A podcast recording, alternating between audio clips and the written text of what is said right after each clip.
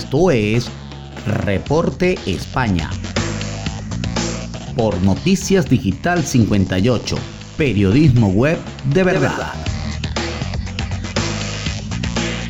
Buenas noches amigos, este es el resumen de Noticias Digital 58 transmitiendo desde la ciudad de Madrid, España, les saluda Gabriel Higuera, CNP 20576. Comenzamos con eh, las informaciones del día de hoy.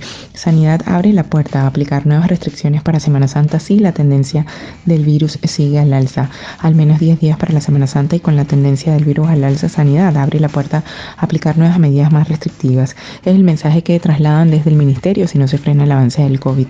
La ministra Carolina Darias insiste en que el plan de Semana Santa es un acuerdo de mínimos y aunque confía en que no haya que adoptar nuevas medidas, lanza una advertencia.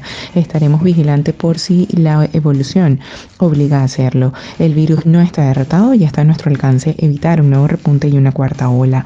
Así, los últimos datos muestran que España suma 16.471 nuevos contagios, de los cuales 1.318 han sido notificados en las últimas 24 horas.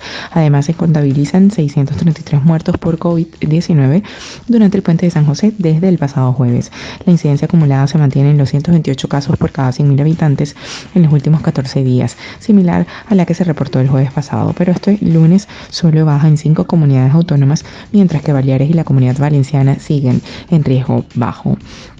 En otra información, el Banco de España sitúa el 2022 como el principio de la recuperación económica y apunta que la vacunación será clave. La evolución de la lucha contra el COVID-19 y el avance en la vacunación sigue siendo decisiva y condiciona las previsiones económicas en nuestro país. Así lo señala el Banco de España en su informe trimestral que refleja que la actividad debería repuntar con fuerza a partir de la segunda mitad del año, a medida que se vaya complementando el proceso de vacunación, el levantamiento de las restricciones y la reducción de la incertidumbre deberían dotar de un elevado dinamismo al gasto doméstico. Para el organismo 2022 será un año de mucho crecimiento y sobre todo de crecimiento estable. Sin embargo, ponen en duda que sin ERTES en 2022 el mercado laboral funcione bien del todo porque creen que ese año se creará empleo, pero aún habrá bastante desempleo.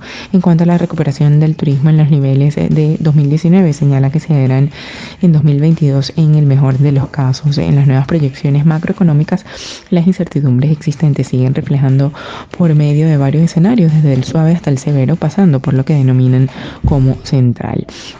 Y ya para finalizar, la ley electoral madrileña obliga a Iglesias a adelantar su salida del gobierno la semana que viene.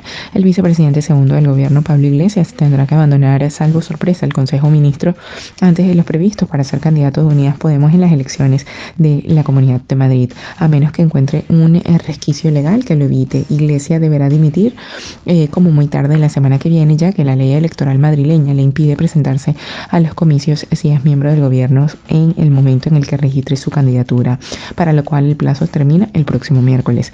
Y tras conocer estas circunstancias en la que el equipo de vicepresidente no había reparado inicialmente, el propio Iglesia señaló en los pasillos del Senado que el martes próximo probablemente asistirá a su último Consejo de Ministros antes de dimitir.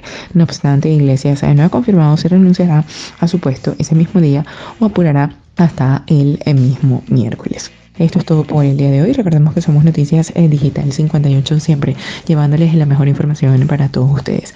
Desde Madrid, España, se despide Gabriel Higuera. Feliz noche.